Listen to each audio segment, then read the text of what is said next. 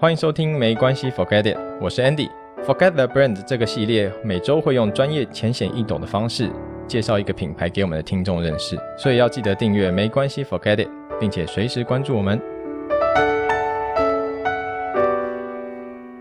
这个系列是没关系，Forget it 的新系列，Forget the brand。这个系列每周会固定一次在线上跟大家分享，那并且我会透过一个有趣的品牌方程式来解析，叫做 B R A N D brand，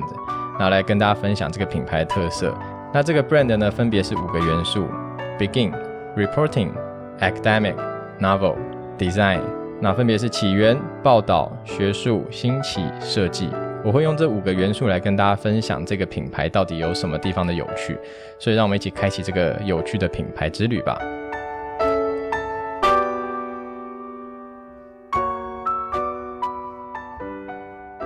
那今天我们现在要来讲的第一个品牌就是我最爱的星巴克。好，当然很多人听到最爱这件事情就会说：“哎，星巴克咖啡又不好喝。”到底为什么喜欢星巴克？那当然，我要讲的是，我我我爱星巴克的原因不是因为它咖啡好喝，呃，你说难喝也没有难喝啦，只是我喜欢它这个品牌，因为这个品牌我觉得非常的有趣，就从品牌角度来讲，它非常的呃成功。当然，很多人会觉得说，啊，又贵，然后又不好喝，那要我喝一杯一百二十块的拿铁，不如我去喝旁边的路易莎，才六十五块。但今天我就来带大家看看这个又贵又不好的咖喝的咖啡为什么可以这么赚钱。那大家知道全球第一家的星巴克是什么时候开的吗？这个其实上网一查就知道，在一九七一年。所以其实它历经到现在已经四十年了。一开始的第一家星巴克是在美国西雅图的传统市场诞生的哦，所以跟大家现在看到这个在很时尚的这个星巴克是不太一样的，并且它在一九九六年的时候就开始将触角伸到全世界，然后在东京银座这个非常时尚的地方开了一家。它第一家的海外咖啡店，那并且到现在我刚刚讲经历四十年，它的时间这个让美人鱼这个 logo 跨足了七十二个市场，成为全球最大的咖啡连锁店。那现在平均每一天地球上就会增加三间星巴克，这个速度是非常夸张的。那到底为什么它可以从一个呃平民的传统市场的咖啡厅变成这样跨国连锁的咖啡规模呢？其实很简单，原因就在于它根本不是在卖咖啡的。星巴克它不是一个想要把一杯好咖啡卖给你的咖啡厅，它注重的是消费者从去喝咖啡到最后你离开咖啡厅这之中所有的感受，整个喝咖啡的整体的体验，一整套的流程，让你体会到这个喝咖啡不只是喝咖啡这件事情，所以它才会这么厉害。那我相信这个才是品牌真正的精神。品牌并不是只是 logo 跟产品，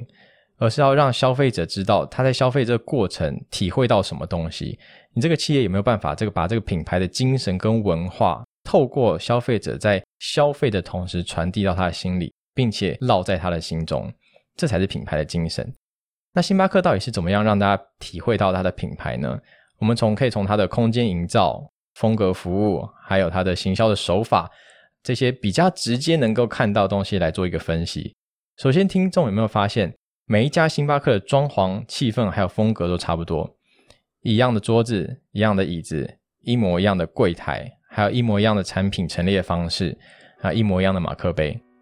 这些都让消费者进到每一家星巴克，可以马上有一种熟悉感。甚至我知道，哎，我要拿卫生纸的时候，我要去哪里拿琉璃台？我知道那个咖啡搅拌棒要在哪里拿。我也知道，我在最后喝完咖啡的时候，要把这个咖啡它的马克杯放回它的回收台。所以，这就是咖啡星巴克它所营造的这个公司与家这两点之外的第三空间。它要让你非常熟悉跟习惯这里。而且说真的，星巴克店员或是服务是目前我看到呃最有一致水准的。当然，我讲的这个一致水准不代表它非常棒，就是那种呃会跪下来服务你那种。那也不是，也不是说没有那种很雷的店员，只是基本上我看到每一家星巴克的体验，基本上我到每一家星巴克体验都还不错，所以看得出星巴克在人事训练跟管理上面有非常的坚持还有用心。那再来我会提到它的行销手法，星巴克它不定期会推出一些新口味，但你知道吗？呃，有时候这些新口味啊，真的不是很好喝，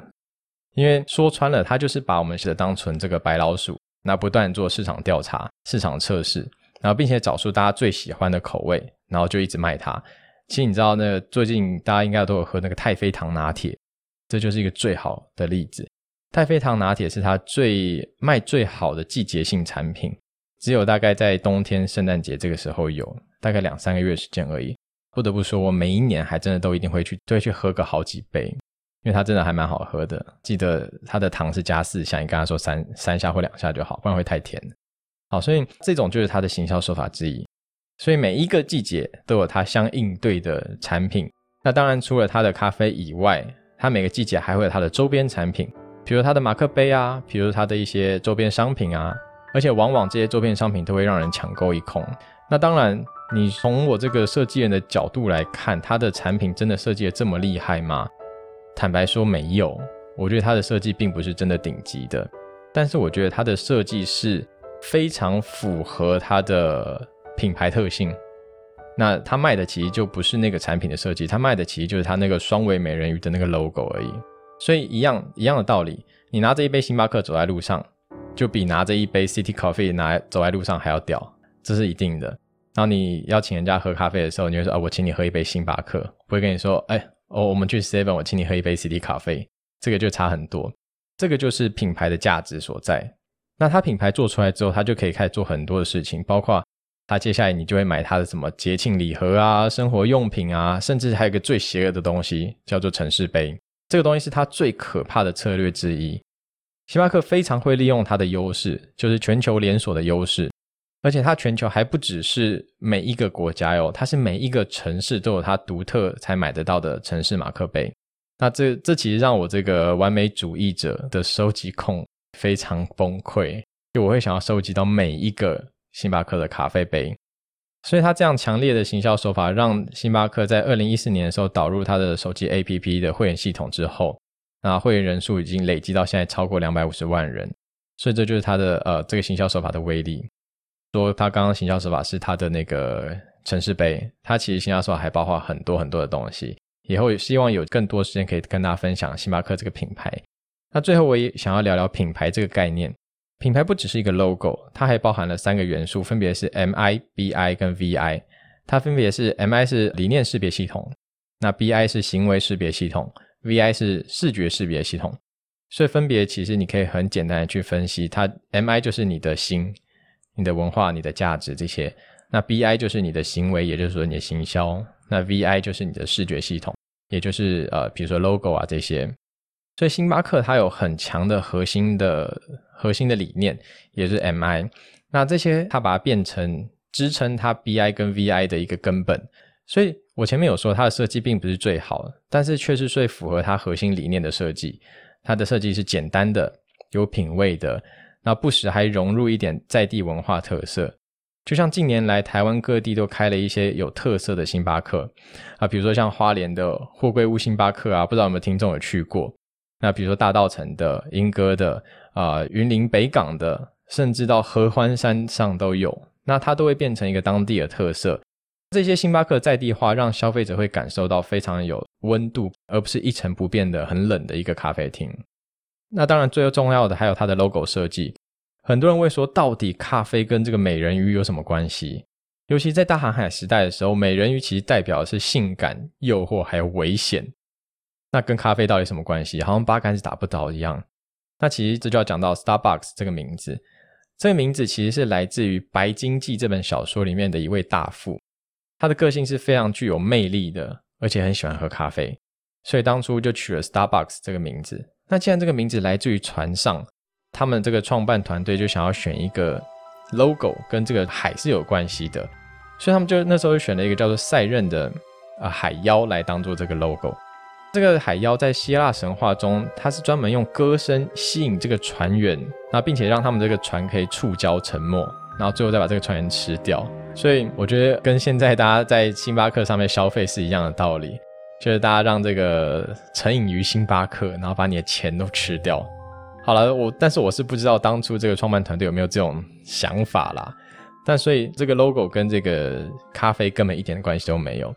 但是这样子的设计也让它。有一个非常好的一个宣传跟故事。最后，在这个 BI 的行为识别系统上面，